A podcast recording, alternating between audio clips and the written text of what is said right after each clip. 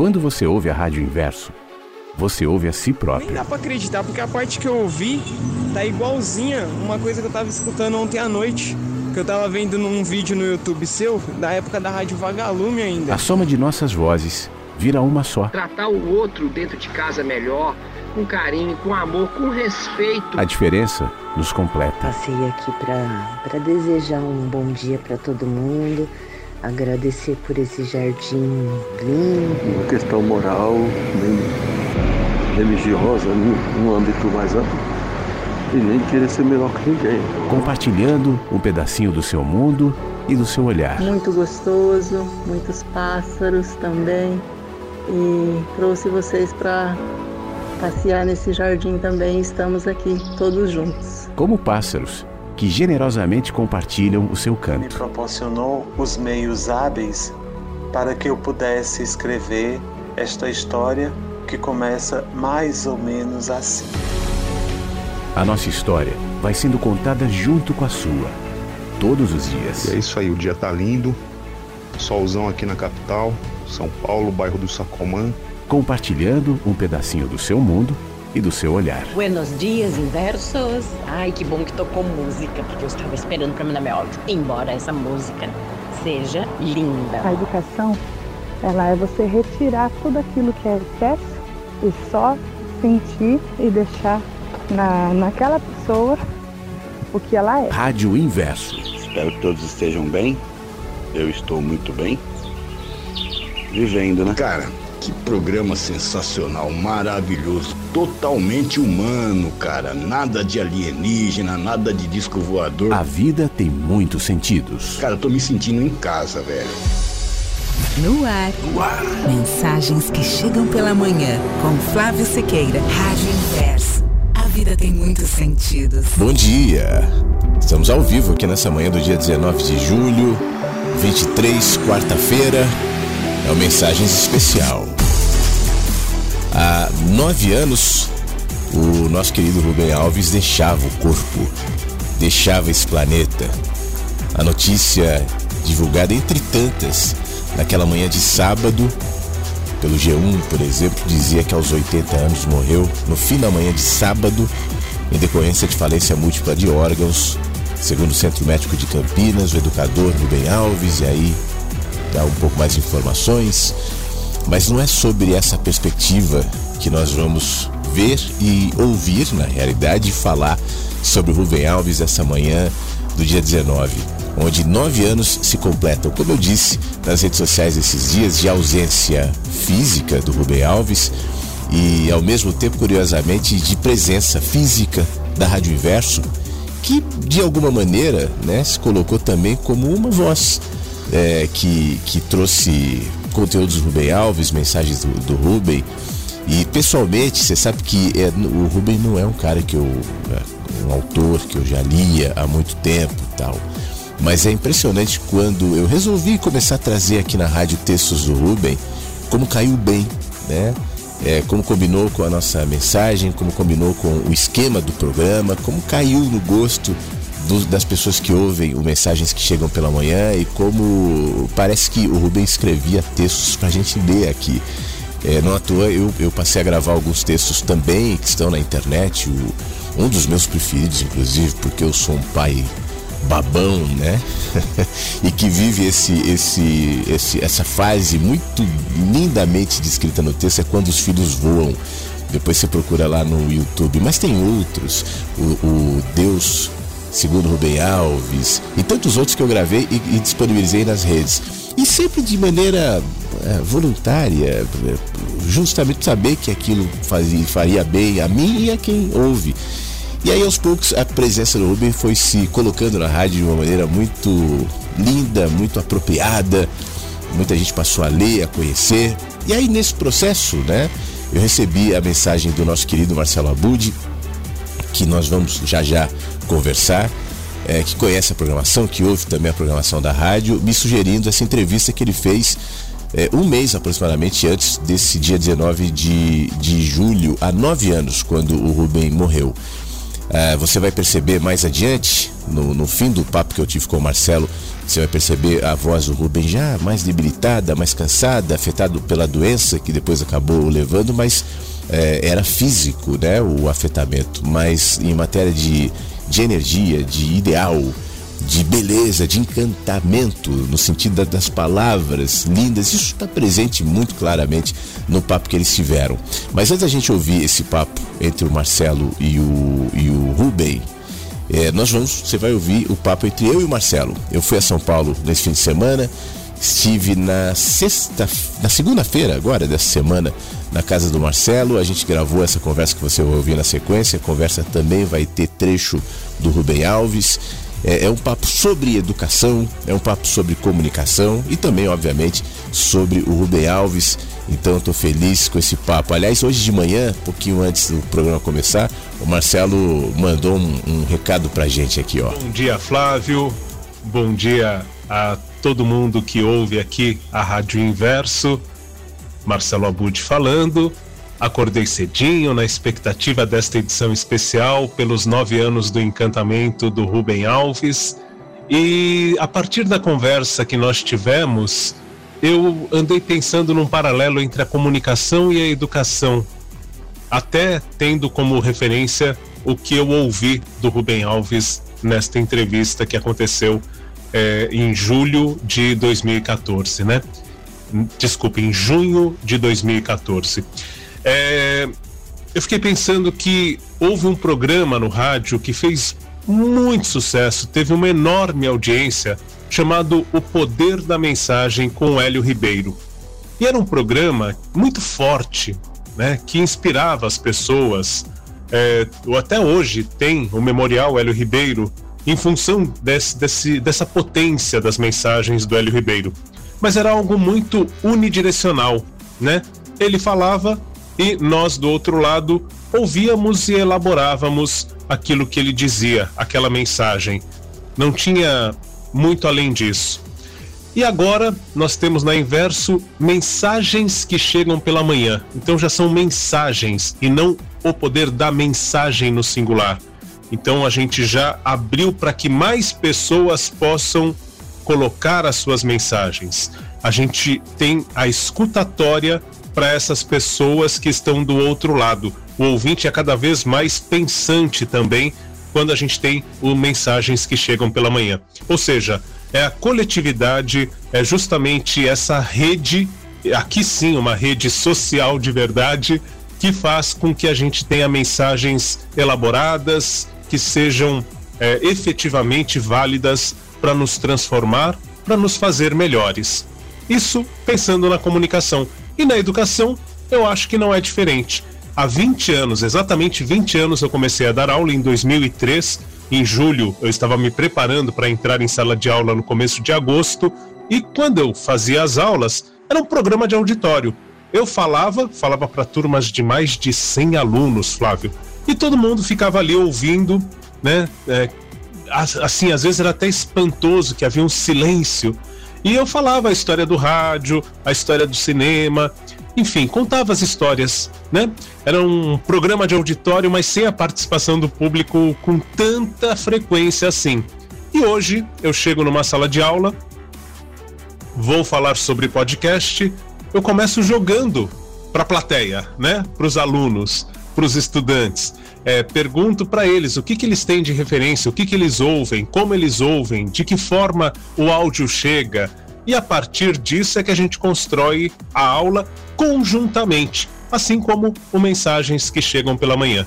Então, não sei se eu fui claro, mas foi um paralelo que eu encontrei aqui e fico muito feliz que a nossa conversa tenha me inspirado a chegar a, esse, a essa reflexão que eu estou compartilhando agora com todo mundo aqui na Rádio Inverso. Muito obrigado, viu?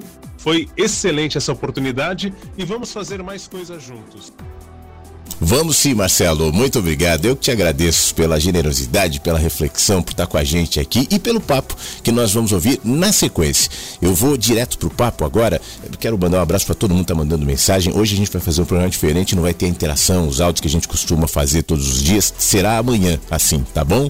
Mas vamos ouvir. É, vai ter um, uma interrupção agora, uma musiquinha, alguma coisa vai entrar entre essa conversa, essa abertura do mensagens e o áudio. É uma questão técnica aqui do software, mas logo na sequência a conversa com o Marcelo, a entrevista com o Rubem Alves e eu espero que nós juntos nos inspiremos e, nos, e, tenhamos bastante, até diversão nessa conversa que foi muito boa. Vamos ver agora o Marcelo Abud, o Rubem Alves, nesses mensagens que chegam pela manhã especial. Mensagens que chegam pela manhã com Flávio Sequeira, Rádio Inverso. Então vamos à conversa com Marcelo Abud. A gente vai falar sobre educação, vamos falar sobre comunicação, claro, sobre Rubem Alves também, já que o, o que nos uniu aqui hoje é o fato de, nesse dia 19, estarmos lembrando da partida de Rubem Alves. Hoje completa nove anos de ausência do Rubem Alves fisicamente aqui no planeta Terra. Eu, eu, digo fisicamente porque as ideias, porque as palavras, os textos estão presentes, obviamente, continuarão durante muito tempo, tanto no nosso planeta, né, nos vários cantos, como também aqui na Rádio Inverso, que de maneira curiosa completou recentemente nove anos de presença no planeta Terra. Nove anos de ausência de Rubem Alves fisicamente e nove anos de presença da Rádio Inverso, inclusive com Rubem Alves aqui, com suas ideias e os seus textos que constantemente são compartilhados entre nós. Mas hoje o papo é com o Marcelo Abud, ele que fez a última entrevista, uma das últimas entrevistas do Rubem Alves, é, é, é pouco antes ele partir, pouco um mês aproximadamente da, antes da sua partida. Então vamos saber sobre isso. Mas Marcelo, antes de tudo, um grande prazer ter você com a gente aqui no Mensagens que Chegam pela Manhã. E eu gostaria que você começasse se apresentando para quem eventualmente ainda não te conhece. Então, Flávio, bom, primeiro o prazer de estar aqui também no seu programa, na rádio, né? Curto bastante mesmo essas mensagens que chegam pela manhã. É, bom, eu, eu sou um apaixonado por áudio desde criança e comecei a brincar de fazer rádio ainda com oito anos de idade, tudo. Todo mundo que chegava em casa tinha que me dar entrevista. Isso que você está fazendo aqui, eu fazia com a minha tia, com quem fosse em casa, brincava de fazer rádio, de. E quando eu decidi fazer faculdade, eu acabei fazendo faculdade de comunicação, me formei e fui trabalhar em rádio. E em paralelo, acabei arrumando muito muita oportunidade com vídeo também, com roteiro de vídeo. E ali já surgiu uma coisa que é meio inusitada, que é o Telecurso 2000. Então eu fiz é, estágio, né? Depois comecei a fazer uma coisa que era chamado de tráfego de roteiros. Eu ficava fazendo a intermediação entre os professores da Fundação Roberto Marinho e os roteiristas aqui em São Paulo. E ali aprendi realmente a, a linguagem, né? Tanto da comunicação quanto esse cuidado com a educação. E de repente, num determinado momento, eu falei: quero dar aula ao participar de um evento numa Mas faculdade. Antes disso, é, me chamou a atenção que a, a, gente fazia a mesma coisa. Eu, quando era criança, também. Radinho, acho que todo mundo que gosta de rádio, gravando em casa, aquele negócio. Mas aí você falou desse momento de rádio, era rádio, né? Que você gostasse, trabalhou em rádio e tal.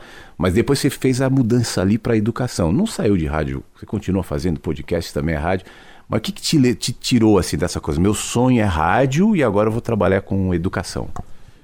Então, na verdade, foi um acaso. Né? No, acaso, eu não sei se é bem o termo, mas tudo confluiu para isso. E, e, eu acabei tendo uma oportunidade no Telecurso 2000, gostei demais, é, acabei fazendo roteiros para lá, depois fiz roteiro pro Cocoricó na uhum. TV logo no comecinho lá tal. E as coisas foram acontecendo. Abri uma empresa junto com um amigo da faculdade, o Paulo Toledo, que até hoje a gente é muito amigo. E, e, foi aparecendo muita oportunidade na área da educação mesmo. A gente fez muita coisa para a TV Futura, lá no comecinho da TV Futura. Na TV Cultura a gente fez Matemática e Arte, que é um projeto fantástico, assim, tem na internet se as pessoas buscarem tudo. E foi acontecendo. E quando eu trabalhava com roteiro de vídeo, eu tinha uma um sonho que era. Eu, eu gostava muito de fazer roteiro de vídeo, mas ficava pensando, bom, eu quero um dia ganhar dinheiro fazendo isso, mas em áudio. E não tinha essa possibilidade, porque é. o rádio. Isso eu estou falando de dois, a, 1998, 2000. Eu estava trabalhando com roteiro de vídeo assim, de domingo a domingo, muito jovem, né? Então tinha essa disposição tal. E pensava, poxa, como seria legal se eu conseguisse dar uma virada nisso e fazer em áudio, ganhar dinheiro, né? E, e aí o que aconteceu é que foi um certo dia eu li uma reportagem sobre podcast que estava acontecendo nos Estados Unidos. Isso foi em 2005 que eu vi essa reportagem, mais ou menos nesse período, meio do ano. E eu falei, poxa, isso daqui parece ser o que eu procuro porque eu posso de repente fazer um projeto e trabalhar com áudio para algum cliente. Fiquei com aquilo na cabeça, desenvolvi um projeto, tudo. Trabalhava com a DirecTV na época, produzindo os programas, enfim, para os públicos internos, programas de TV que eles tinham. E lá a gente tinha muito contato com pessoas dos canais da, das TVs, né, da, da DirecTV e tal. E um certo dia encontrei um jovem que é, estava cheio de ideias ali fer fervendo na cabeça tal. E quando surgiu o termo podcast, ele falou: Poxa, a gente está pensando em fazer, né? Era uma coisa que ninguém tinha feito ainda no Brasil tal. E aí surgiu o Sonicast, os podcasts dos canais Sony, que não tem a ver com educação, era entretenimento, tudo. A gente falava dos lançamentos das séries do canal e tudo mais. E logo depois eu fui trabalhando muito com o. Porque aí a gente apareceu né, nesse cenário, eu e a Vanessa Teodoro, que é a mãe do Lucas, meu filho. E, e aí a gente começou a fazer muito podcast, né? É, assim, a ser demandado para isso. Então a gente fez para o Senac, é, a gente fez um, um podcast chamado Moto Sintonia, que era para era um podcast de educação para motociclistas.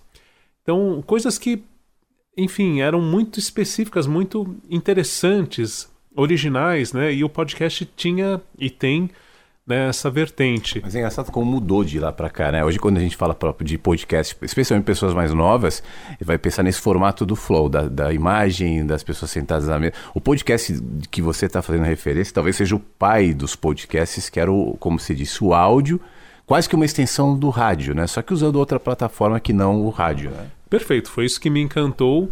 E aí em 2011 eu comecei a fazer podcasts para o Net Educação, que é hoje o Instituto Claro. Então, há 12 anos eu produzo esse podcast em áudio com linguagem radiofônica, valorizando realmente a escuta, né? É, acho que aí a gente entra um pouquinho no, no Rubem Alves. Uma das coisas que mais me encantou quando eu o entrevistei foi quando ele falou sobre a escutatória. Né? E eu mesmo sempre ah, vou no curso do Reinaldo Polito, tal, oratória, tudo bacana, mas e a escutatória, e o curso de escutatória, e aprender a escutar? E acredito que foi justamente isso que eu aprendi nesse tempo do Instituto Claro. Então, isso aconteceu no Net Educação, foi algo que, que foi bem curioso. Quem foi chamada, na verdade, foi a Vanessa para fazer o podcast lá mas ela estava trabalhando com, não sei se era, acho que aí não era mais a DirecTV, mas ela estava com uma empresa concorrente e não podia assumir. Ela falou: ah, vai lá, conversa, vê o que, que dá. Eu fui achando que ia fazer um teste, que ia ter. Aí já saí de lá daquela reunião para produzir.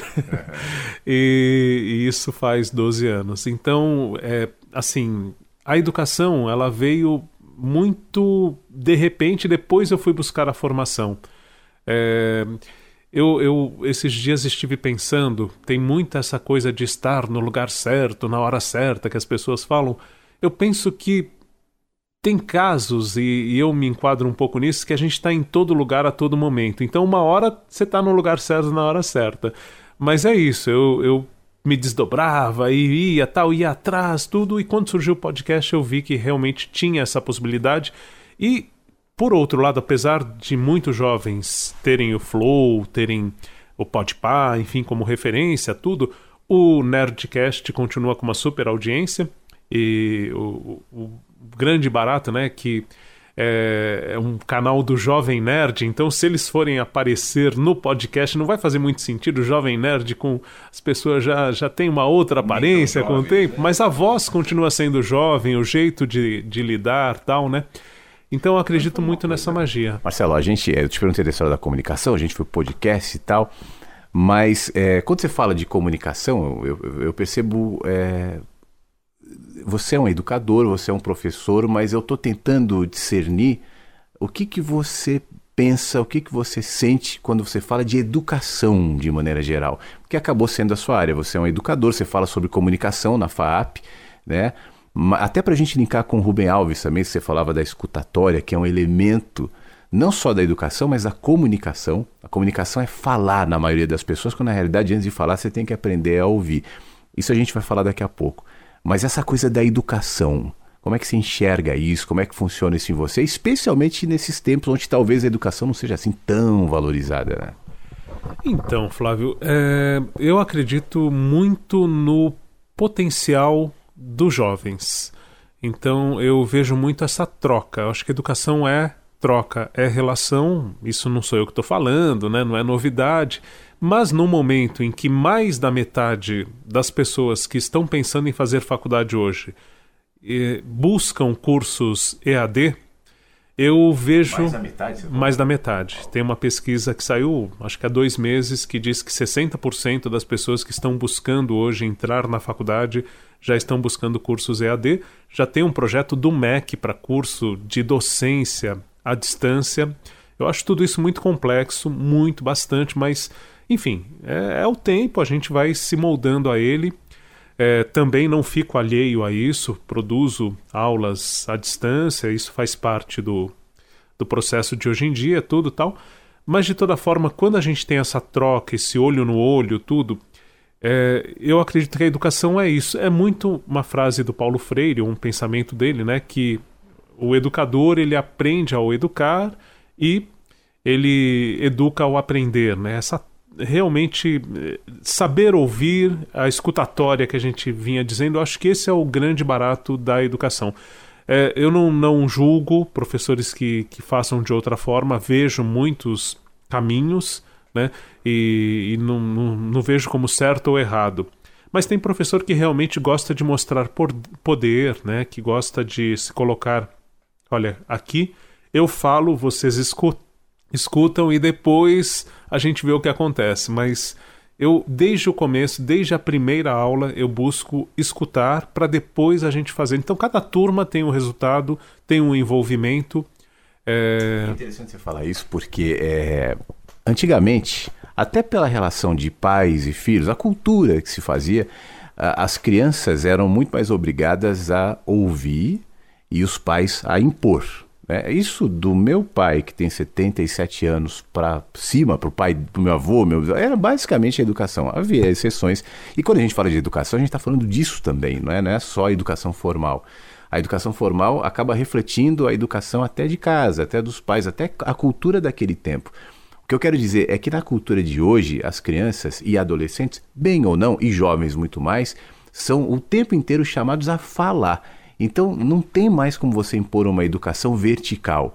Eu sou o seu mestre, fala e você fica quieto aí me ouve, porque não funciona. Ele vai, ele vai se opor ao professor e aquela pedagogia vai servir para nada. Eu acho que professores como esses que você descreve, obviamente respeitando o estilo de cada um, mas eles vão ter dificuldades maiores aqui para frente, né? Acredito que sim. E foi interessante você fazer, porque educação é isso, né? Começa em casa, depois a escola complementa, as duas coisas hoje estão muito juntas. Muitas vezes é terceirizada essa educação para a escola, hoje até pelo tempo dos adultos tal. Mas curiosamente, Flávio, eu tive uma educação que foi diferente. É, eu lembro de um momento que foi crucial na minha vida. É, quando eu estava no, hoje, ensino médio, na época colegial, eu ia muito bem em matemática e física. Não sei porquê, nunca estudei a minha mente para entender o porquê, mas eram as matérias onde eu tirava 10 sempre. E aí teve ali na, na escola uma seleção de jovens que iriam ter o primeiro emprego ali, uma primeira oportunidade. Acho que era jovem, hoje é jovem aprendiz que fala, não sei qual era o nome na época. E, e era para trabalhar no Banco do Brasil justamente por ter se destacado em matemática, né, tal. E eu fui escolhido, fui selecionado. Pô, cheguei em casa super feliz, contei para minha mãe: "Mãe, fui selecionado. Vou ter uma primeira oportunidade, sei lá, com 14 anos, né, alguma coisa assim". E fiquei muito feliz. E aí minha mãe olhou assim para mim: "Ah, você tá louco, menino? O que você vai fazer num banco?" Né? Ela já tinha essa noção de que, enfim, eu brincava de fazer rádio, é, levava muito a sério, ia em emissoras de rádio diariamente, eu e minha irmã, é dois anos mais velha. Então a gente ia todo dia na Rádio Cidade, aí a gente percorria todas as rádios na Paulista, ia na Transamérica, que hoje está mais perto aqui da onde eu moro. Enfim, a gente fazia isso diariamente, Flávio. Isso? isso é 1985, 86, né? É, o auge daquele período da, da rádio FM, o rádio ficava ligado em casa o dia inteiro, né? a gente curtindo, participando. Então, assim, minha mãe falou: não, você não vai trabalhar em banco, não tem nada. Por mais que eu fosse bem em matemática, não, ela.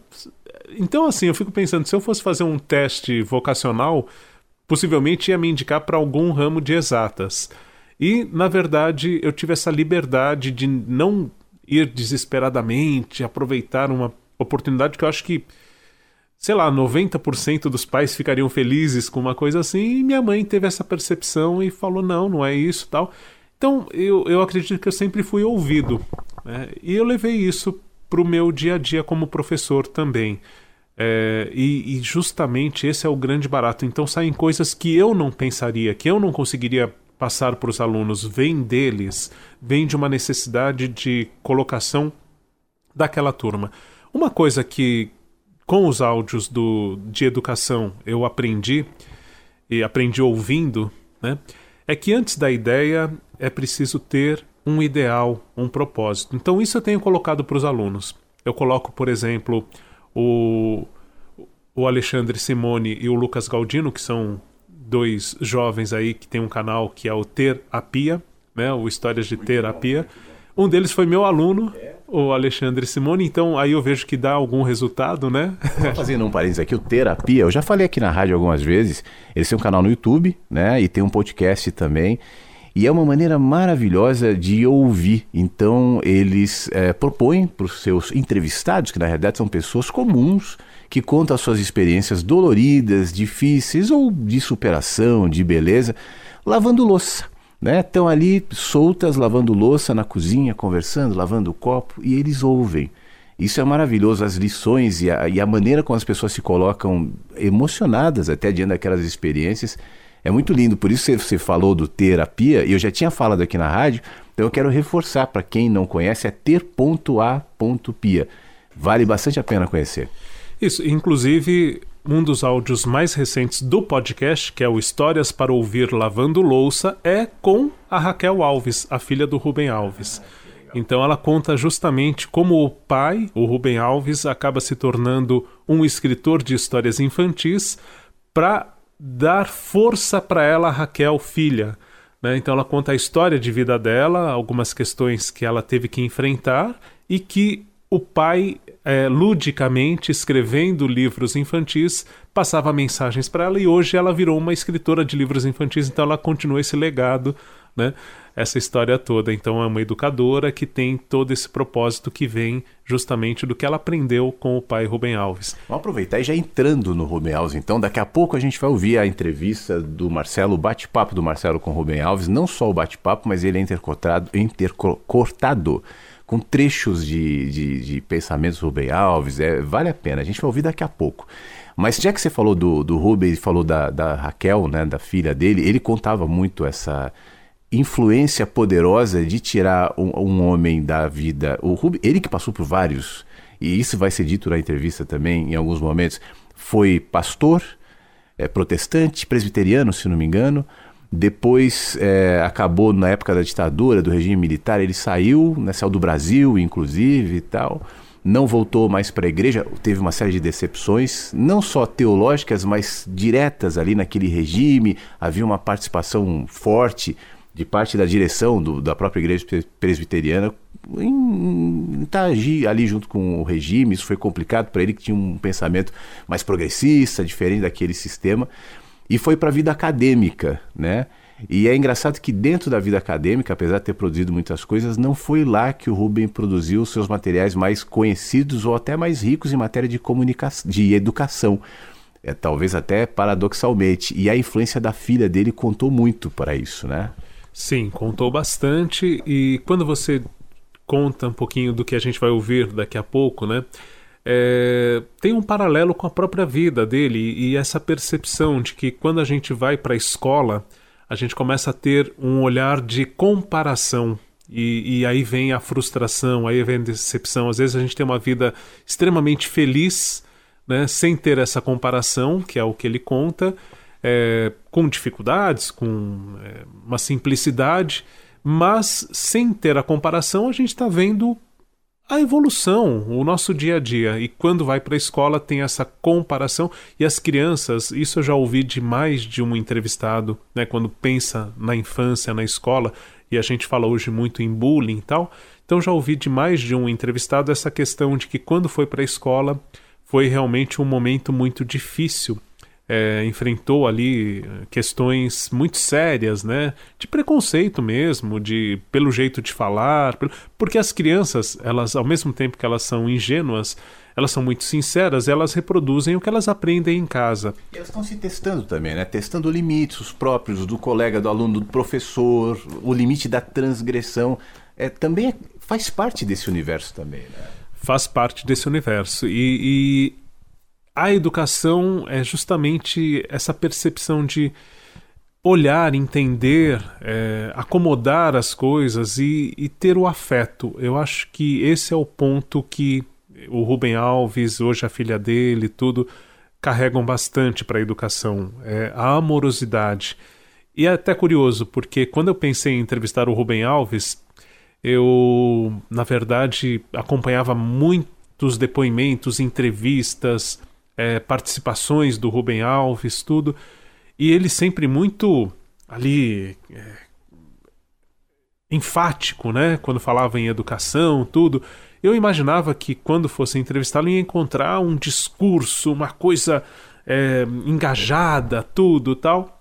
E na verdade encontrei uma pessoa extremamente amorosa. Ele, ele teve uma mudança no jeito de encarar a educação quando ele conheceu a escola da Ponte. Ele conta muito isso, né? Em Portugal. Então, é, essa maneira da educação de realmente ouvir as crianças, os jovens, né? É, que o, as pessoas acham que dar espaço, ouvir o jovem é perder a sua autoridade. E não é isso. É difícil, às vezes, explicar para quem tem essa mentalidade da educação de antigamente que justamente esse ouvir, essa troca, é dar é, ao jovem não um protagonismo que vai se sobrepor ao do professor, mas é, educar a partir das referências dele, a partir dos universos, daquele grupo, né? Então acho que a Escola da Ponte foi o que o transformou mesmo nesse educador que eu conheci quando fui entrevistá-lo. Não sei se você já ouviu essa história, mas na, na Escola da Ponte ele conta numa outra vez que ele foi conhecer, né? O, parece que o diretor era amigo dele e tal, foi a, a Portugal e o diretor, ao, quando o Rubens chegou, ele imaginou que o diretor e a diretoria estaria lá. E ele chamou uma criança e falou: Olha, você que é a, a beneficiada, isso aí vai lá e leva ele. E ali já foi um susto, né? Da, da inversão do, de onde realmente estava era a importância. Não era a diretoria que levaria o educador, mas era a criança que era educada, a razão da existência da escola. E a partir daí, uma série de outras é, atitudes ou olhares, talvez, inversos da própria escola acabou influenciando. Você conversou mais sobre isso com ele, não? Sim, isso é um ponto que ele conta, ele me contou e, e realmente é bem interessante como ele foi impactado, o fato de não ter também grades, muros, né, não ser uma escola toda fechada, porque a escola, a gente até tem muita gente que já fala isso há, há décadas, né? A música do Pink Floyd, né, que fala lá da educação como. Então a gente pensa nos termos, né, a grade curricular, é tudo muito. É, parece a uma prisão. curricular foi feita por um carcereiro, essa é a frase do Rubem Alves. Né? Isso, então é, quando ele vai para a escola da Ponte tem esse impacto da criança apresentando a escola para ele, dessa liberdade, desses espaços abertos, é que ele percebe que esse é o caminho, né? E que ele passa a defender com muita ênfase é, que ele já acreditava, mas aí ele passa a ter é, elementos que comprovam aquele pensamento dele em relação à educação. Eu faço aqui uma pequena interrupção nessa conversa que eu estou tendo com o Marcelo Abud. Espero que você esteja gostando. A conversa foi gravada em São Paulo. A gente está ouvindo aqui no Mensagens que Chegam pela Manhã. Mas agora que a gente falou sobre a Escola da Ponte, é, vamos ouvir o próprio Rubem falando sobre a impressão dele, sobre o olhar em relação a essa experiência dessa escola em Portugal esse anexo, essa, esse papo que o Rubem e o Marcelo tiveram, eu recebi depois do papo que tivemos em São Paulo, depois, obviamente, da gravação da entrevista. O Marcelo se lembrou, achou essa, esse comentário do Rubem Alves sobre a Escola da Ponte, me mandou posteriormente, por isso eu insiro aqui nessa conversa que nós tivemos. Essa aqui não é ainda a entrevista que nós vamos ouvir logo mais do Marcelo com Rubem Alves, mas eu acho que cabe muito bem o olhar do Rubem Alves sobre a Escola da Ponte nesse momento do papo que eu tive com o Marcelo em São Paulo. Rádio Inverso. Eu fiquei muito impressionado. Uma escola que eu conheci, visitei em Portugal, a Escola da Ponte. Escola que eu, com que sempre sonhei e nunca imaginei que fosse conhecer. Comecei a receber umas cartas de Portugal, mas aí um professor da Escola da Ponte veja com coisa interessante me deixou hospedado num hotel e ele disse um dia lá: Hoje o Rubem vai conhecer uma nova escola. Eu perguntei: Como é que é a nova escola? Ele falou: Eu não posso dizer, você tem que aprender. Você tem que ir na escola aprender como é que é a escola. Aí fomos nós para a escola. Chegamos lá na escola, tinha aquele pátio, as crianças todas soltas. Não havia campainha para marcar horário. Como é que você vai, vai toca a campainha, para de estudar português, vai estudar geografia, para de tocar, toca a campainha, para de estudar geografia, vai estudar português, para de estudar português ou matemática. Você pensa que o desenvolvimento da inteligência pode ser feito num programa, não pode a coisa tem de brotar. Eu cheguei lá na escola da Ponte, e o diretor da escola estava lá num jardim, e, e, esse professor que me havia convidado me levou para conhecer o diretor. Aí cheguei lá, conversei, conversei um pouquinho com o diretor, em de poucas palavras. Nessa hora vinha vindo uma menina de uns 9, 10 anos, passando por nós. Ele parou e disse: Oh, Mariana, tu podes mostrar e explicar a nossa escola para o nosso visitante? Eu acho uma coisa tão estranha. Mas então esse professor, esse professor, que é o diretor da escola, não vai me mostrar a escola. Ele está me pondo nas mãos dos alunos e eles é que vão mostrar a escola. Então é uma relação diferente é, entre os alunos e os professores. Aí eu, a menininha foi na frente. Quando chegamos na porta da escola, a menininha parou e disse: Para o senhor entender a nossa escola, o senhor terá que esquecer tudo que lhe ensinaram sobre escola. Não temos campainhas, não temos trabalhos forçados, não temos. Não temos um programa. Nós, alunos, estabelecemos o programa que nos fascina. Então, a escola, na realidade, é um desenvolvimento daquilo que as crianças estão, estão aprendendo. E eu aprendi demais, demais com as crianças. Tá aí, então, o trecho do Rubem Alves falando sobre a Escola da Ponte. Lembrando que esse trecho veio depois né, do papo que eu tive com o Marcelo, que a gente está acompanhando aqui no Mensagens que Chegam pela Manhã. Foi só uma inserção tinha a ver com o contexto. Daqui a pouco nós vamos ouvir a entrevista completa do Marcelo Abud com o Rubem Alves, pouco antes do, da morte do Rubem, aproximadamente um mês antes de acontecer. Mas agora a gente volta para a entrevista, para a conversa, na realidade, que eu tive essa semana com o Marcelo Abud em São Paulo. Rádio Inverso. Inverso. A vida tem muitos sentidos. Gerava um certo, em algum momento, um certo. É eu ia usar a palavra confronto, mas não é essa palavra, uma certa inquietação de setores da própria academia que enxergava essa postura mais aberta, mais inclusive em relação à própria educação do Rubem, como um, uma afronta até com aquilo já estabelecido. Eu me lembro, eu não sei se você viu essa entrevista, eu não me lembro o ano, uma entrevista, acho, acho que foi começo de 2000, do Rubem para o Roda Viva, na TV Cultura.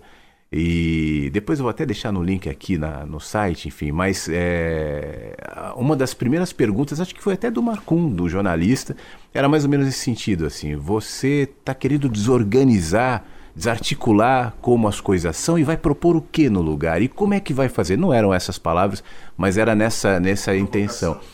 Já se passaram muitos anos, né? O mundo mudou, já houve pandemia, já houve uma série de situações, a tecnologia, a chegada da tecnologia. Será que a gente evoluiu em algum sentido para aquilo que o Rubem propunha e via ali na Escola da Ponte e, a, e pregava como uma escola mais aberta? Será que a gente está um pouco mais perto disso agora, você como educador? Então, Flávio, você sabe que muita gente fala da educação de uma forma é, um pouco pejorativa, um pouco, ah, a gente está num, num momento decadente. Eu não vejo desta forma. Aliás, eu acredito muito mais na geração que está por vir do que na nossa. Né? É, eu acredito que a gente evoluiu. O ponto que, que o Rubem Alves. O sinônimo de educação para ele era curiosidade. Esse despertar da curiosidade era o ponto. Se não houver curiosidade, ninguém vai ter interesse por, de repente, entender sobre aquilo, aprender tal. Então, eu, eu vejo que hoje é muito mais por aí. Né? É muito mais dialogada a, a educação, tudo. É mais difícil, né? Você não tem eh, as coisas muito definidas. É um processo, mas eu vejo que não tem volta. E, e, acredito que a gente esteja evoluindo. E é isso. Muitas vezes, quando a gente evolui, a sensação que dá é que não é, vem uma contrapartida maior do que. E não é, né? Com o tempo a gente vai analisar o quanto evoluiu. Então eu, eu vejo, tem aqui do lado, na Lapa, tem uma escola infantil que é extremamente aberta, com lugares lúdicos e é, é uma coisa impressionante. E as crianças pintam o muro com, com o que elas querem expressar e não com as, as molduras que são impostas a elas e tudo mais. Os pais participam. Então, é, existem muitas experiências assim hoje. E são as que eu vejo funcionar. Né? É, e, e, de escolas públicas, inclusive, porque também tem, tem esse mito né, de que a escola pública é ruim. E na verdade é a maioria, então vai ter escola pública boa e ruim, né? Assim como tem escola particular boa e ruim. E, e como é maioria e tem, lógico, dificuldades que a gente sabe, e tudo mais, mas se enfrentam essas dificuldades. Então tem muitas escolas que com é, os recursos que possuem fazem coisas incríveis. Então eu vejo. Tem que ser assim, né? A gente está entrando num mundo é, onde a, a educação é, da informação somente, ela vai se tornando menos relevante diante do arsenal que a própria tecnologia nos traz. Hoje o Google é, ocupa o espaço da, das enciclopédias, do, do dicionário e mesmo da, da, daquele trabalho muito mecânico, inclusive intelectualmente, de decorar. É, as profissões do futuro e o mundo daqui para frente vai ser mais aberto, mais simpático, para essas que hoje são crianças e amanhã vão ser adultos, que vão desenvolvendo um outro componente, que tem a ver justamente com essa coisa mais emocional, mais aberta, que é o que o Rubem propunha. Parece que já antevendo a era em que a gente entraria, onde uma educação única e exclusivamente da deco, do decoreba, da informação somente, já vai perdendo a sua relevância. Totalmente já era algo que ele dizia até sem pensar em internet, sem pensar em redes sociais, em chat GPT, tudo, ele já tinha toda essa sensação de que é, decorar, do que essa educação é, unidirecional, né, ela não funciona. Então eu acredito que a informação a gente tem hoje a qualquer momento basta um clique. Agora, o que fazer com essa informação? Esse é o ponto. Então, a educação ela tem que se preocupar com isso. A gente ouve falar em educação midiática, a gente ouve falar em vários termos e que não são novidade na maneira de, de lidar, né? São termos novos para coisas que antes eram feitas é, num outro momento, com outras preocupações, mas que, no fundo, é, a educação ela tem que dar essa visão plural e, e argumentação para os alunos, né? para quem, para os estudantes, enfim. Então, eu acredito que o Rubem Alves tinha muito essa questão de justamente treinar o olhar, a audição, essa escuta. Por isso a escutatória e não a oratória como principal, um curso de escutatória, aprender a escutar, o quanto isso é importante. Nos dias de hoje nem se fale. Né? Eu acho interessante, tem cada dia uma rede nova, né? Eu, eu me arrisco até por uma questão profissional, porque, enfim, é desgastante estar em todas elas, mas, enfim, para divulgar o trabalho, para dizer, olha, estou aqui, Inclusive a entrevista com o Rubem Alves coloquei nas redes, repercutiu bastante. É, mas aí você vai para uma rede nova em que as pessoas só estão falando, só falando. Ninguém está ouvindo ninguém. Até é, isso é um outro ponto. Tem uma professora de português que ela se deu muito bem com essa história que ela começou a observar que nas redes sociais você pega, tá tudo ali escrito no post e tal, e de repente a pessoa vai nos comentários e pergunta coisas que estão ali. Então ela começou, ela começou a observar isso e brincar com, com essa questão. E e é interessante que é justamente isso, a gente não está ouvindo, a gente só está falando, falando, falando, falando, e aí todo mundo falando ao mesmo tempo é Babel, né? É porque não tem, não tem estímulo à audição, a ouvir, a prestar atenção de maneira nenhuma, especialmente em, em matéria de tecnologia, rede social. A proposta é sempre assim: o que, que você tem a dizer? Eu, eu me chama a atenção, Marcelo, eu vejo, por exemplo, existem muitos cursos é, que ensinam a formatação, marketing digital, como é que você vai falar, as redes, como é que você usa cada uma tal. Mas eu conheço pouca gente que propõe o que dizer. Como dizer, tá todo mundo falando. O que dizer, ele pressupõe saber ouvir também. Você precisa é, abrir espaços em você até para ter o que dizer, mas eu acho que da maneira como as coisas se, se, se colocam, a gente só está aberto a ruído, ruído, ruído, ruído, até, até não ter mais o que dizer. E aí é contraditório. Diga, diga, diga, tem rede social nova. O que, que você tem a dizer? O que, que você tem a falar? Venha, venha, venha. Mas eu não ouço. Eu não ouço. É, tem até rede que fala o que você está pensando, né? Mas no fundo a pessoa não pensa antes de escrever, né? Eu até brincava antes que tinha um podcast que eu fazia em 2011 chamado Bermuda Folgada. O Bermuda Folgada a gente dizia que falava o que pensa porque pensava no que dizer. Então, assim, é, é, uma, é um processo, né? Não é só abrir o microfone e falar, como muita gente acha. Alguns podcasts são extremamente bem pensados e produzidos. E aí eu acho que tem, falando um pouquinho em oratória, vamos, vamos pensar um pouquinho nas técnicas. Tem um termo que, que eu acho bem interessante que o Luiz Arthur Ferrareto, que é um professor de comunicação bem interessante, que eu gosto de acompanhar, ele fala que existe o um improviso estruturado. Então, assim, a gente tem que ter muito arsenal, muito conteúdo para poder dar a impressão de estar é, num improviso, de estar falando naturalmente. E eu acho que esse é o ponto. A gente tem que escutar muito, tem que ter muitas visões, tem que ter muito arsenal para conseguir transformar isso numa comunicação que tenha valor. E, e, tem um ponto que me chama muita atenção. Eu tenho um canal no YouTube por ter. tem muita, inclusive tem muitos inscritos, mas não tem muito clique, muito view em cada vídeo. É, e o mesmo conteúdo que eu faço hoje, que, que eu produzo sobre podcasts, eu tenho um quadro com o Marcelo Duarte. Agora a gente está de férias, mas é semanal, chamado hashtag Hoje Pod, que a gente comenta os podcasts, né? E, e o mesmo conteúdo que está no YouTube está também nas plataformas de áudio e no Spotify a gente coloca em vídeo é, o mesmo material hoje, porque o Spotify também permite o vídeo. O curioso é que no, no YouTube a, a queda de atenção é muito grande. A curva de atenção né, começa ali com uma retenção X e daqui a pouco a, você pega, sei lá, 30% do, do conteúdo é consumido em média no meu caso. No caso do Spotify e das outras plataformas que privilegiam a escuta, mesmo que tenham o visual como opção, mas estão privilegiando a escuta, é um absurdo. Eu fico assustado porque o conteúdo é consumido 100%. E aí eu vejo o caso da, da rádio inverso. Eu fico pensando, se fosse uma live, você estaria falando uma coisa e as pessoas estariam comentando outra, que é o que acontece quase sempre. O fato de privilegiar essa escuta faz com que as pessoas elas primeiro ouçam o que está sendo dito para depois falarem sobre.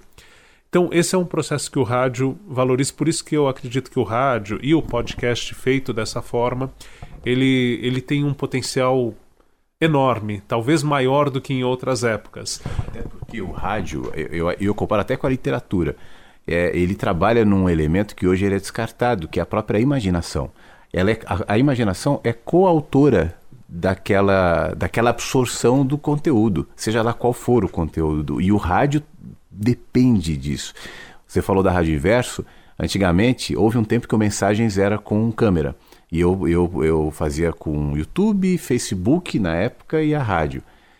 Muita gente às vezes me fala, não, tem que botar, mas eu justamente eu acho que eu vou perder esse elemento da imaginação, da atenção, da escuta para virar um vídeo, para virar outra coisa. É legal? É legal, mas vira outra coisa. Você perde um material essencial que no meu caso acho que tem a ver com o meu conteúdo. Eu proponho um conteúdo que necessariamente tem que ser acompanhado de você ouvir, parar, pensar, refletir. Essa é a minha proposta. Sim, a atenção não é simplesmente o entretenimento, ele está ali, né, pela plástica, pelo como você faz, mas o o que é muito importante no caso. Então, eu acredito que as aulas são assim também. Voltando um pouquinho para a educação, elas precisam ter essa dinâmica, elas precisam encantar. Não é fácil, não é sempre que dá certo, mas a gente busca. Né? A gente busca, é, quando tem, por exemplo, tem dias que tem mais participação, menos participação, na inversa, a mesma coisa na aula. A gente sente um pouquinho esse retorno a partir dos estímulos, a partir do, do externo, né? muitas vezes para chegar, no caso da faculdade, foi um transtorno, então a pessoa não está com saco, a aula é muito cedo, né? Então tem, tem mil fatores que podem colaborar para uma educação melhor ou não. E, e acredito que a comunicação e a educação elas estão muito ligadas. Que a comunicação é tornar comum, né? Educar também você tem que deixar o conteúdo ali de uma forma que as pessoas entendam. Tanto que quando eu, eu entrei é, na docência foi uma coisa muito curiosa. Foi assim, eu, eu trabalhava com roteiro de vídeo, aí os donos de uma produtora que é a Fractals foram convidados para dar uma palestra na Unip. Eles eram tímidos, eu também, eles falaram: vamos os três tímidos que a gente fica com mais coragem. E aí eu fui falar sobre roteiro, eles sobre direção, sobre produção, né, de, de vídeo e tal, numa coisa chamada cineaula, é, de um professor que é o Fernando Brengel, a quem eu tenho de ser grato a vida inteira, porque foi quem me colocou nessa história toda. Aí terminou aquela, aquela troca com os alunos, eu fiquei tão encantado com a participação, com as perguntas, com as colocações, com a atenção daqueles alunos que eu senti ali que tinha uma vibração muito diferente de tudo que eu já tinha vivido. E quando eu fui ao estacionamento com o professor que tinha feito o convite, conversando ali, falei: o que, que eu faço para dar aula? Qual o caminho? Fiquei com vontade agora. Nunca tinha pensado naquilo. Isso faz 20 anos. Aí ele falou: Ah, deixa seu telefone comigo, sabendo de alguma coisa. Falei: Não levei a sério, né? Falei: Isso não vai dar em nada, é claro tal. Mas passaram uns dois meses me chamaram para uma aula teste. Essa aula teste ela acontecia num auditório enorme com todos os coordenadores das unidades da Unip assistindo. E você tinha 15 minutos, era um show de calouros. 15 minutos para convencer de que dava conta de, enfim, entrar para esse cenário da, da educação, né?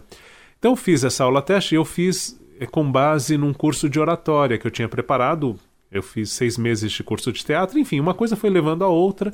Eu tinha aquele conteúdo, eu falei, bom, vou ali. Então, peguei o um material que eu já tinha tal, transformei em 15 minutos e saí de lá contratado para duas unidades da Unip, né? Depois eu fui buscar a especialização e tal. E não é assim, as pessoas podem estar ouvindo e falando, ah, que absurdo, o cara nunca tinha dado aula. E Não, eu não fui para a sala de aula sozinho. Isso era um, um caminho muito interessante. Tinha um professor experiente daquela disciplina que eu ia dar e eu ficava na sala de aula junto com ele. Até pegar experiência, e mesmo depois de pegar experiência, a gente continuou dando aula junto. É um grande parceiro que é o Dema Jorge, que foi da TV Cultura por 30 anos, hoje é um amicíssimo.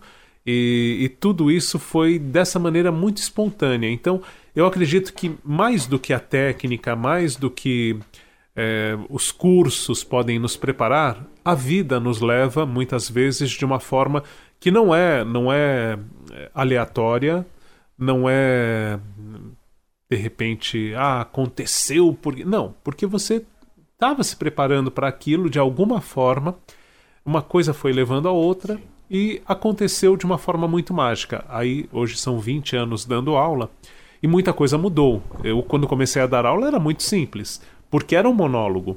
Né? Eu falava da história do rádio, eu ficava duas aulas falando da história do rádio e os alunos ouviam e. E não concorria com o celular também, ninguém ficava olhando o celular, né? Não concorria com o celular. Aí quando eu, eu já fui dar aula de cibercultura, olha que bonito. Então, pensar todo esse universo da internet, tudo tal, eu transformava a aula num podcast.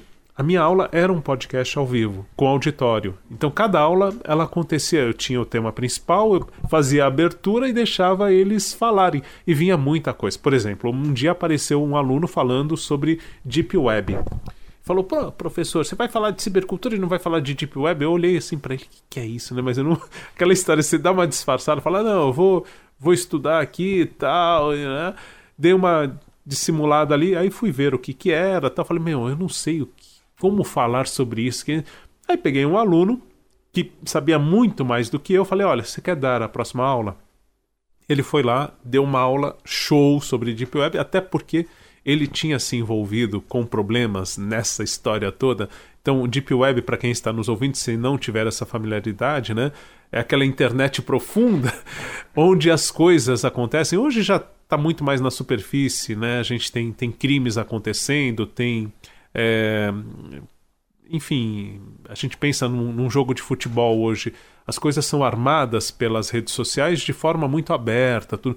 Antes, né, tudo isso ficava numa camada mais profunda e coisas muito mais complexas, criminosas mesmo, é, bem pesadas. Mas enfim, então esse aluno ele tinha muito mais condição de falar sobre o assunto do que eu. Então, pô, vem aqui. E aí a gente faz uma mediação. Isso aconteceu muito, né? Em alguns temas que eu percebia vinha dos alunos, eu não tinha esse conhecimento que eles detinham, um ou outro, claro, né?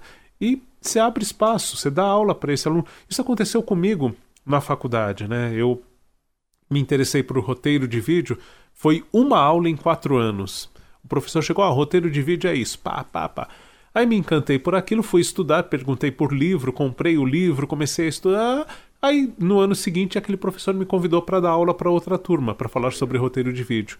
E eu ficava extremamente ansioso, né? Eu, eu tinha uma timidez acima da média, né? Até por isso eu acho que o rádio foi. O rádio, o teatro foram pontos que, que me libertaram muito. Eu fui fazer teatro, assim, fiz seis meses, não me formei e tudo, mas foi por uma questão realmente de conseguir falar com as pessoas sem olhar para o chão. Parece que o rádio é um lugar de muitos tímidos, né? Eu conheço muita gente. Eu era antes do rádio, com 15, 14 anos, eu era bastante tímido. E uma vez eu vi uma, uma história que acho que faz sentido. Por que, que o rádio chama a atenção dos tímidos? Porque lá você pode fazer o que você quiser, ninguém está te vendo. Então você se solta, você fala, tal, você não aparece. Depois você sai de lá, ninguém te reconhece. Atrai os tímidos, diferente da televisão, onde tem imagem. Hoje as coisas já estão mais misturadas. Mas talvez seja uma explicação de por que, que o rádio atrai tímidos. É, sim, eu pensava muito nisso. Pensava muito nessa liberdade que, que eu tive, né? Quando trabalhei em rádio, em emissora, tudo, tinha essa, essa questão toda. Mas, por outro lado, pensando um pouco no rádio de hoje, que tem imagem também, é, eu fico até. Vou citar um, um outro mestre para mim, que é o José Paulo de Andrade Hoje, justamente, estão fazendo três anos, né? Quando a gente está gravando, hoje, segunda-feira. Dia 17 de julho. Isso, três anos da, da passagem do Zé Paulo, né? E, e, o Zé Paulo ele falava muito dessa questão do rádio e da TV, porque teve um período que ele apresentou na, na Bandeirantes um jornal local na TV. E ele comentava que quando ele estava na fila ali comprando pão, aparecia sempre gente que reconhecia normalmente pela voz, o Zé Paulo, e aí ia conversar com ele e falar, pô, concordo, não concordo com aquilo que você falou, né? E acho que esse era o grande barato, é, a gente conseguia escutar e discernir. Né? Você não precisava concordar com tudo que o comunicador, que o jornalista falava naquela época. Estou falando, no meu caso, nos anos 90, que eu ouvia com mais é, ênfase o radiojornalismo, né? Ouço até hoje, mas comecei a prestar mais atenção no início dos anos 90. Então, é, ele dizia que no rádio era isso. As pessoas o abordavam por alguma opinião que ele deu, por alguma coisa que ele falou. E as pessoas que o assistiam pela TV falavam: pô, Zé, sua gravata estava torta ontem, seu cabelo estava meio desaprumado. então, assim, eu, eu acredito que a imagem ela, ela faz com que a atenção se divida muito. No caso de algo que precisa de uma escuta, que não é só um puro entretenimento. Sim. E, enfim, é o sinal dos tempos. Eu não, não deixo de lado, né? até como professor, quando começou o período da pandemia, que foi o que levou o Zé Paulo, né, a Covid, até é, por causa desse isolamento, eu tive que aprender a dar aula em vídeo, e foi coisa de um mês, a gente tinha que estar adaptado é, comprei um equipamento novo, fui trabalhando e fui aprendendo. Então, o vídeo passou a fazer parte da nossa vida de forma muito intensa. E até por isso, a escuta ela acaba sendo valorizada porque a gente tem um cansaço visual. Né? É, é, é, muito estímulo de tela o tempo todo. Tal. Chega uma hora, eu, eu acredito que eu fico observando na minha família, acho que as pessoas em geral têm, em todas as famílias tem alguém com mais idade que fica ali com o radinho do lado, alguma coisa, não dispensa né, o rádio. E, e eu ficava pensando quando era mais novo, olha, eu acho que essa pessoa, poxa, olhar para a luz da TV, tudo é muito cansativo e tal. Eu acho que esse cansaço vai chegar aos 30 anos para essa geração. Eu, eu tenho uma eu não sei se eu sou, se eu sou otimista ou trágico nesse sentido, mas eu intuo, eu não tenho nenhuma base para dizer isso. Mas eu acho, Marcelo, que vai chegar um momento que as pessoas vão se cansar. Vai, é, porque tudo que é excesso cansa. E, e é inegável que todo mundo está exposto a um excesso, não só de tela, mas de informação, de conteúdo. E a gente vai vendo isso individualmente. Não se fala, não se falava antigamente com, em relação, por exemplo, ao, ao, ao burnout, que tem a ver com o trabalho, mas que também tem essa relação do excesso. E é inegável que, a começar da primeira infância, as pessoas estão expostas a um conteúdo cada vez maior, maior, maior, maior e mais rápido. Então você, eu estava vendo outro dia, estava num, num metrô vendo uma menina vendo vídeos no TikTok provavelmente, eram vídeos muito, muito, muito rápidos e ela conseguia interagir com cada um. Ela ria de um, ela fazia uma careta para outro, ela mudava a câmera, ela gostava, não gostava, mas um prazo de cinco minutos, eu não sei quantos vídeos essa menina viu como você disse, aos 30 anos, o que, que ela vai estar tá querendo? E eu já vejo algumas pessoas dizendo: olha, eu voltei a ler, eu voltei a. Eu estou deixando o celular em casa um pouquinho. Eu não sei, pode ser que a gente chegue num momento em que essa comunicação, essa hipercomunicação que a gente está vivendo hoje, vai, vai dar uma freada e vai ser necessário um, uma reviravolta. Será que é um otimismo de um saudosista que ouvia rádio, que gosta de escrever e ler papel? Não. Eu não, não acho que seja só um otimismo. É, é um fato. Né? Eu percebo isso. É, a gente percebe na irritação das pessoas também. Né? Mas, mas não é só uma percepção. Tem, se a gente for buscar aí, fizer uma pesquisa, vai ter já estudos demonstrando isso tal. E também acho que as coisas são cíclicas, né? Então, eu achei muito interessante quando ouvi o Paciente 63, a primeira temporada, podcast do, do Spotify, né? Com a Mel Lisboa e o seu Jorge. Quem não ouviu, eu acho muito interessante. É uma, enfim, uma reflexão sobre os rumos que, que as coisas vêm tomando, pensando no futuro, no passado, tudo misturado, tal, uma viagem. Mas é, ali é colocado que a rede social que sobrevive no futuro é o rádio. Então é um podcast do Spotify falando que a rede social do futuro é o rádio. E tem, tem alguns é, livros de ficção científica e de. E, enfim, que tratam ali. A única coisa que, que sobra é o rádio, né?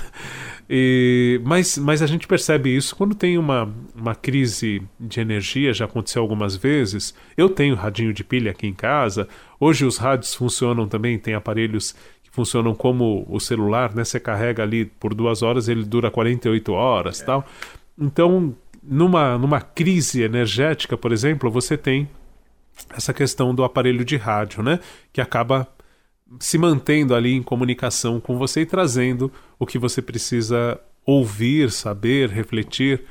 É, e também a questão dos aparelhos de rádio que funcionam, por exemplo, tem lugares que, que a gente tem aparelhos de rádio que funcionam a manivela, né? Você não precisa nem de pilha. Então você vai ali, dá um, um gás ali, né? Uma não precisa de Wi-Fi, não precisa de dados, nada, é muito mais fácil.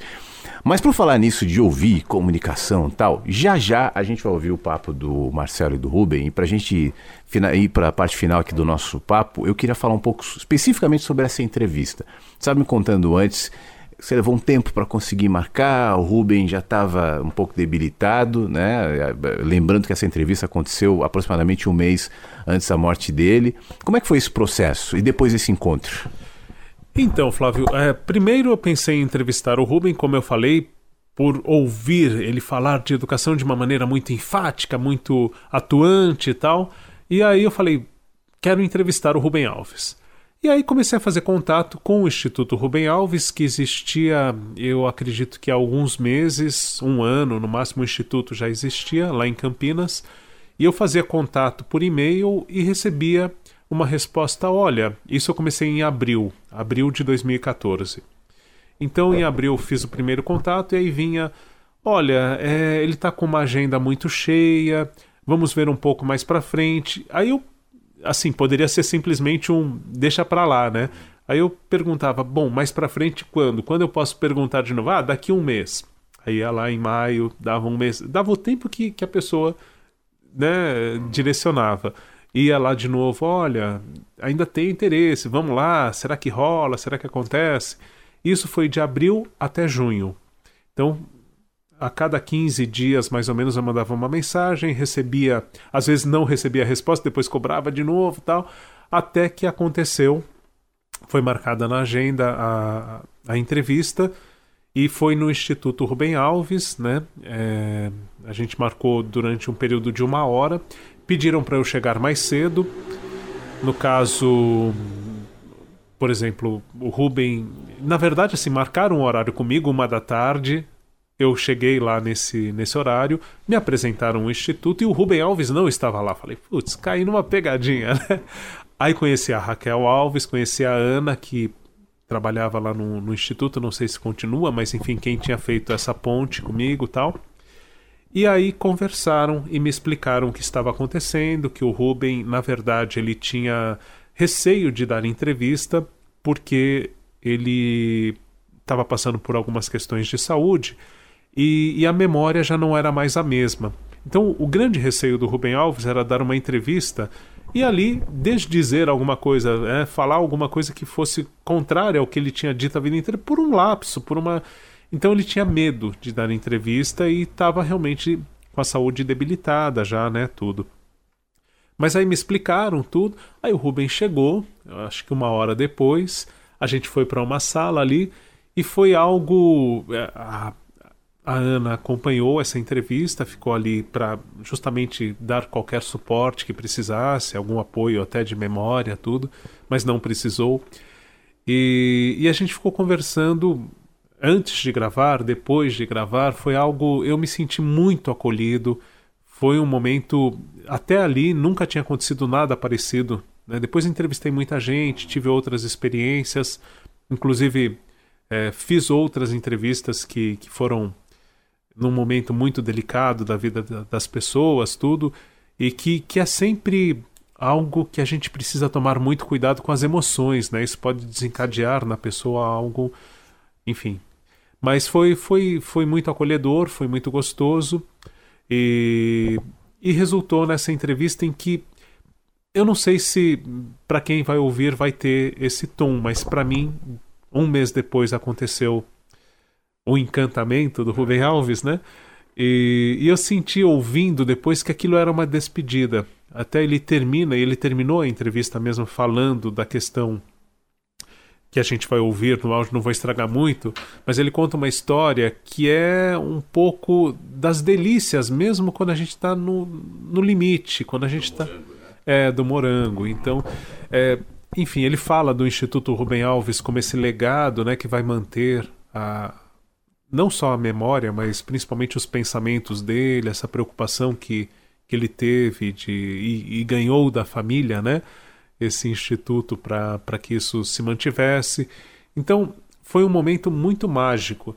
E eu estava resgatando as mensagens do, dessa época, de 2014, e, e no dia seguinte à publicação do áudio, que foi no dia 17 de junho de 2014, é, no dia seguinte veio uma mensagem da minha editora lá no portal, né, no, no Instituto Claro, que na época era Net Educação, e veio uma mensagem assim: recorde total, nunca aconteceu tanto barulho assim com algo que a gente tivesse publicado. Foi um sucesso absurdo, comentários, curtidas, o que na época, a gente está falando de 2014, a gente não tinha, acho que nem Facebook existia, acho que não. Mas enfim, era muito o, as pessoas irem buscar o conteúdo mesmo, e, e foi uma reverberação muito grande. E aí, depois que eu fiz essa entrevista, eu tava. Meu filho tinha sete anos. E, e aquela história, ele participa do áudio, até chamo ele para ler um poeminha comigo, que fala muito dessa questão do olhar da criança, né? Que a criança, por tudo ser novidade para ela, tudo é um encantamento, tudo é curioso. E depois aquilo vai se tornando banal com o tempo, porque a gente já viu muitas vezes e já não dá mais atenção. Então, e, e, meu filho ficou muito com aquela coisa, ah, o Rubem Alves, o Rubem Alves, o Rubem Alves, tal, que eu não parava de falar, não parava de ler, né, tal. E aí a gente foi viajar para a praia em julho, a gente estava no carro e ouviu a notícia da primeiro que ele estava doente, que ele estava muito mal, e durante esse período da viagem houve o falecimento, né, do, do Rubem Alves. E meu filho ficou bastante impactado. Então foi um momento único né? Tive outras experiências incríveis. Por exemplo, um, um, entrevistei duas vezes o Clóvis de Barros Filho. Muitos podcasters que estão hoje aí fazendo sucesso, o Clóvis de Barros Filho é um deles, né? Eu entrevistei, eles nem sabiam que era podcast, tá? Mas enfim, é, o Clóvis de Barros Filho foi meu professor na faculdade. Ele era muito jovem, tinha um ímpeto, uma coisa assim que encantava, encanta até hoje, para mim, pelo menos. Mas ali naquela naquele início, né?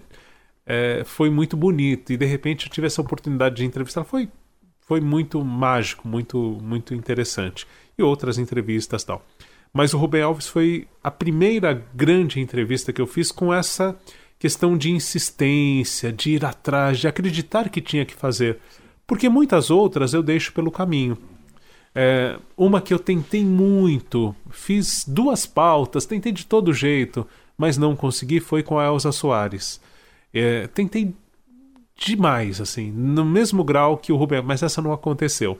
Mas por outro lado, eu acabei lendo muito sobre ela, acabei acompanhando, então para mim valeu demais. Não é perdido, né? Nunca é perdido. De maneira alguma. Marcelo, a gente está quase uma hora de papo. É... Eu quero, antes a gente ouvir a entrevista, Primeiro te agradecer, né, por me receber na tua casa aqui. A gente está fazendo mensagens aqui diferente na casa do Marcelo em São Paulo, falando sobre educação, falando sobre a vida do Marcelo, falando sobre o Rubem Alves e tantos insights que certamente virão para quem está nos ouvindo. Quem quiser ouvir essas entrevistas que você falou, quem quiser saber mais do seu trabalho, você faz podcast, você está fazendo um monte de coisa, como é que te acha? Olha, eu acredito que eu posso deixar um canal mais genérico, digamos assim, que é o Peças Raras. Ali eu coloco um pouco de tudo. Então, Peças Raras é um blog que existe desde 2006, é pecasraras.blogspot.com e, e lá tem tanto conteúdos que eu faço sobre comunicação, sobre rádio, entrevistas com o Zé Paulo que eu fiz e outras que, que me marcaram bastante. O Eli Correa, que, é, enfim, tem muita coisa lá. Você pode ir na busca, colocar ali o seu interesse. E tem os links para os podcasts do Instituto Claro. Ou, se a pessoa tiver o hábito de ouvir em alguma plataforma, Instituto Claro, e aí vai ter conteúdos de educação e cidadania Por exemplo, uma entrevista que vai entrar no ar agora, agora, é com Itamar Vieira Júnior, tá muito bacana. E tem muitas outras que, que eu acredito que as pessoas vão curtir ouvir. A ideia é justamente trazer outros olhares, outras percepções, outras perspectivas. Em tudo que eu faço eu procuro, não sei se eu consigo, mas aí quem ouvir pode dizer depois se sim ou não. Que legal. Então é peças raras, pecas raras, né? Ponto blog, é, ponto com, ponto br, só ponto com. pecasraras.blogspot.com. Aí lá direciona para tudo é, e, e, vai ter acesso ao Marcelo, enfim. Marcelo, obrigado. Vamos ouvir a entrevista então do Rubem Alves. Quero mais uma vez te agradecer. E, poxa vida, vamos conversar mais vezes. A, a impressão que eu tenho aqui é que a gente poderia ficar três, quatro horas e ainda ia, ia render assunto aqui, viu? É, eu, eu, eu, tenho um pouco de, de cisma desses podcasts muito longos, mas acredito que a gente já tem essa conversa há muito tempo, né? Então, quando a gente se encontra pessoalmente, a coisa flui e espero que as pessoas tenham curtido do mesmo jeito que eu curti conversar aqui. E com certeza que a gente tenha outras oportunidades. Muito obrigado por esse espaço. Eu que agradeço, que legal. Obrigado, Marcelo, mais uma vez. Vamos ouvir então o papo, Marcelo e Rubem Alves. Eu volto na sequência, mas agora eu quero que você ex exerça a escutatória. Ouça. Vamos ouvir. Instituto Claro Educação. Ensinar é um exercício de imortalidade. De alguma forma, continuamos a viver naqueles cujos olhos aprenderam a ver o mundo pela magia da nossa palavra. O professor, assim, não morre jamais. Os educadores, antes de serem especialistas em ferramentas do saber, deveriam ser especialistas em amor estes são alguns dos pensamentos do nosso entrevistado desta edição especial do NET Educação. Ele é educador, poeta, filósofo, cronista do cotidiano, contador de histórias, ensaísta, autor de livros para crianças e já foi pastor, professor e psicanalista. Estamos falando de Rubem Alves, que tem centenas de títulos publicados e distribuídos em 12 países. Entre um pensamento e outro na voz de Rubem Alves, nesta edição você acompanha textos escritos pelo próprio autor, publicados no livro recém-lançado Do Amor à Beleza.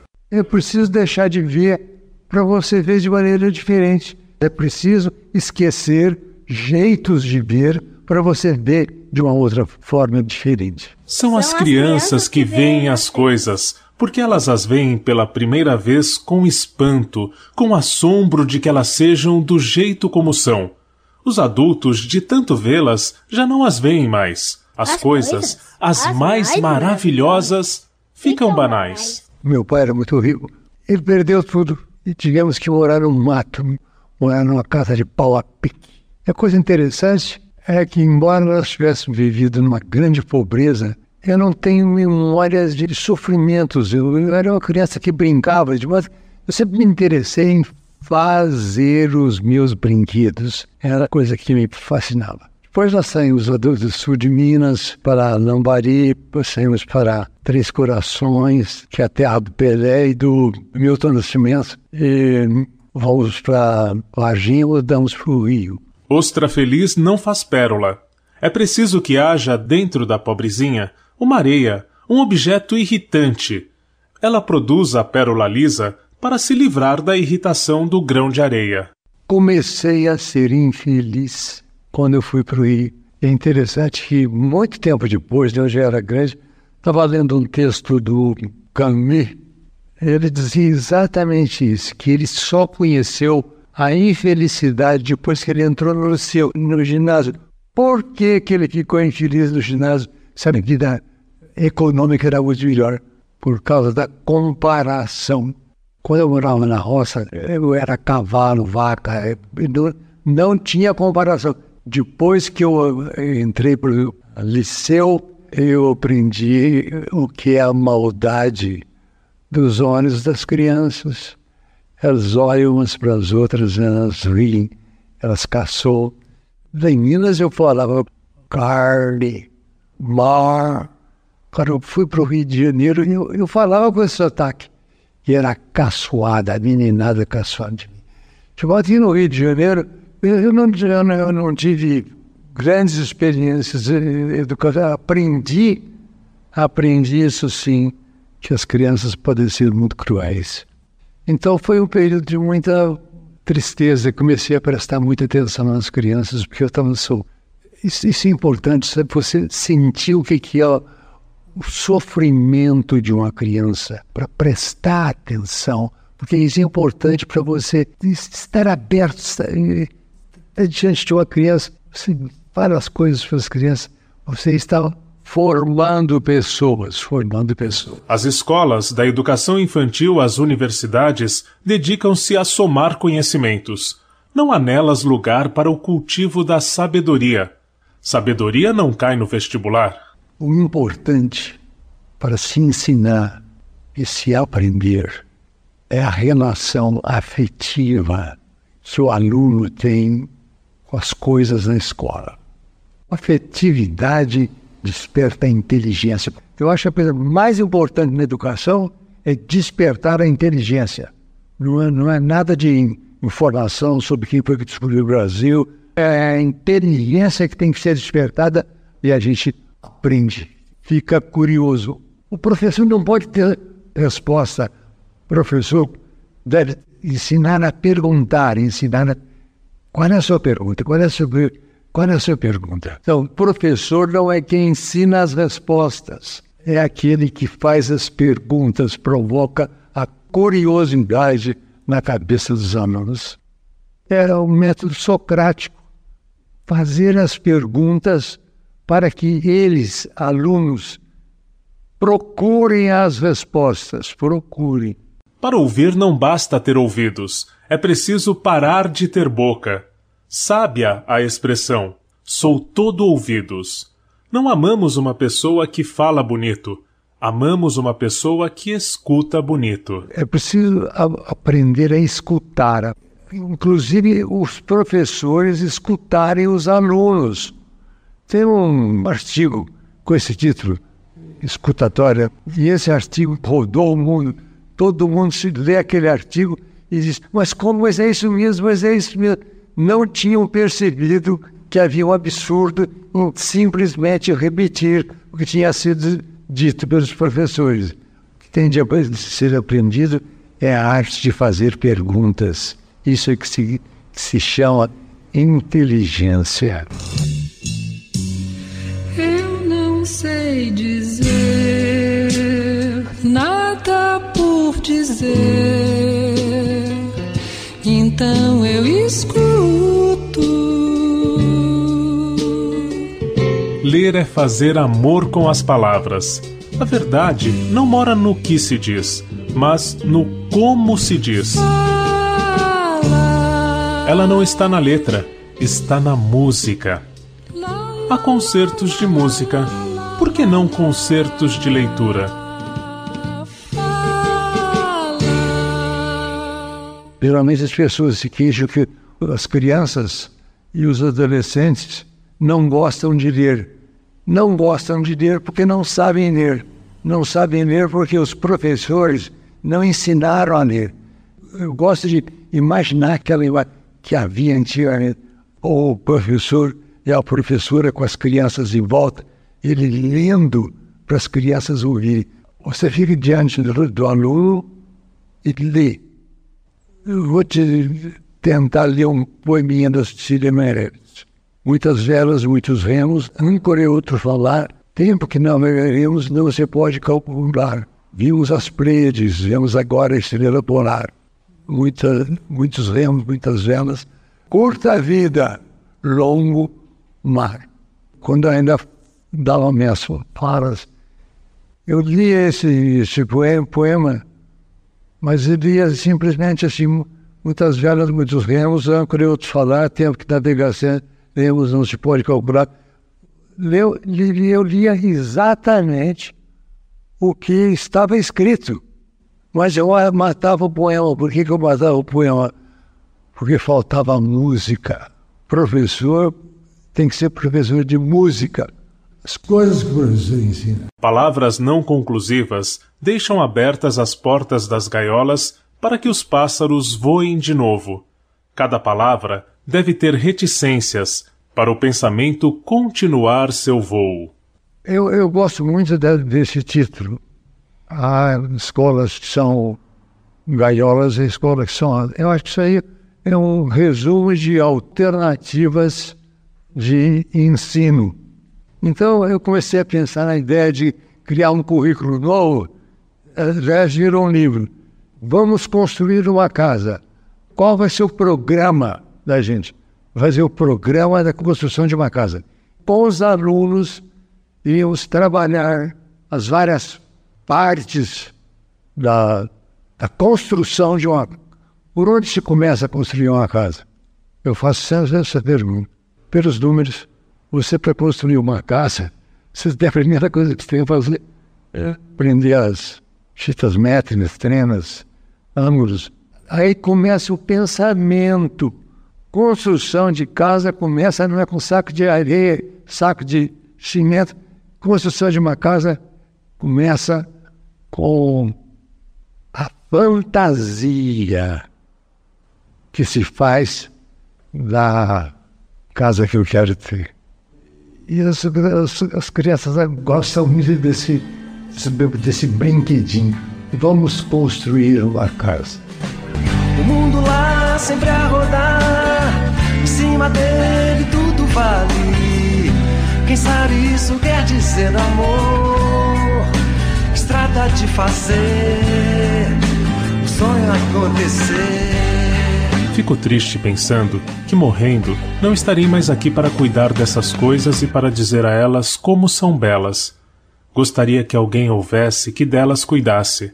Desejo que as coisas que eu amo continuem a ser amadas e cuidadas, mesmo depois da minha partida. Os amigos compartilham comigo da mesma filosofia de educação, eles tomaram a iniciativa sem eu, eu não sabia de nada. Minha filha chegava e disse, pai, daqui um mês você vai ser um homem diferente. História é essa, daqui um mês você é um homem diferente. Quando chegou o mês passado, que fizeram o susto, aí eles já apresentaram esse Instituto Rubem Alves, que é o lugar em que eu quero dar de presente para os meus amigos, para os professores, para os pais, dar de presente as coisas que eu tenho para dar. Porque, você sabe, né? Tem que levar isso em consideração. Eu tenho 80 anos. Não tenho muito tempo na minha vida. Então sei que eu vou morrer, mas eu gostaria que isso ficasse para aqui para os amigos, para compartilhar aquelas coisas que eu consegui pensar, consegui produzir. E assim, quem sabe, no, outro mundo, não sei, não sei o que existe no outro mundo, pelo menos as coisas que eu plantei poderão dar flor. Assim dizendo, amigo, todo dia eu vou levando a vida. Eu vou viver bem melhor, doido pra ver o meu sonho perigoso um dia se realizar. Quando o tempo passa, saímos das planícies e nos dependuramos sobre o abismo. Quem nunca se pendurou sobre o abismo não compreende a beleza dos campos.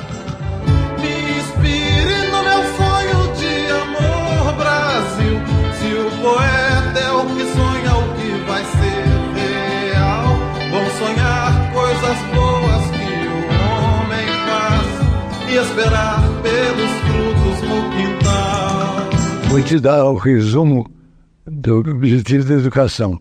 Um homem andando por uma estrada, numa mata, estava escurecendo, ele andando naquela selva escura, e de repente ele ouviu um rugido terrível. Era um leão. Ele ficou com muito medo, começou a correr, correr, correr mas ele não via direito, não via direito. Onde é que ele estava indo, ele caiu no precipício. No desespero da queda, ele se agarrou a raiz, a raízes, a trepadeiras que estavam pendurados sobre o abismo, e ele ficou eu, de repente, olhando para a parede do abismo, ele viu na, na parede do abismo uma frutinha redonda, vermelha, era um morango. Ele estendeu seu braço, pegou um morango e comeu. Estava delicioso. Acabou. Acabou a história. Esse é o objetivo da vida, sabe?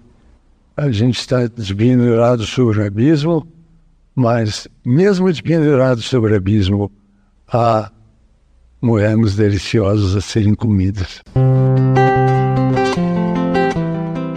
Rubem Alves é a prova viva de que quem é rico em sonhos não envelhece nunca. Marcelo Abude para o podcast de educação do Instituto Claro. Rádio Inverso. Inverso. A vida tem muitos sentidos. Então tá aí, foi o Mensagens Especial de hoje com Marcelo Abude, com o Rubem Alves, nessa maravilhosa entrevista que acabamos de acompanhar, feita pouquinho antes do encantamento do Rubem Alves. Eu queria agradecer mais uma vez todo mundo que esteve comigo aqui no Mensagens, muita gente ouvindo a rádio, muita gente gostando desse papo, dessa entrevista. Muito obrigado também ao Marcelo Abude, que me recebeu com toda a generosidade na sua casa, onde conversamos demoradamente, nos cedeu essa entrevista linda que a gente acabou de ouvir. Muito obrigado mais uma vez, todo mundo. O Mensagens fica por aqui, mas você pode ouvir também no Spotify. Esse mesmo programa é disponível para você ouvir quando quiser e no site da radioinverso.com. Um grande beijo. Amanhã, quinta-feira, dia 20, a gente volta aí já no formato tradicional com todas as participações e todas as interações aqui do Mensagens que chegam pela manhã. Esse foi mais um dos programas que a gente guardar ali naquela galeria, voltar e, e revisitar para beber um pouco dessa sabedoria, não só do Rubem, né, que trouxe tanta coisa boa, mas também do Marcelo, falando sobre comunicação, sobre educação, que são assuntos importantes que a gente sempre volta aqui no nosso encontro. Um beijo para você, boa quarta-feira e até amanhã. Mensagens que chegam pela manhã com Flávio Sequeira, Rádio Inverso.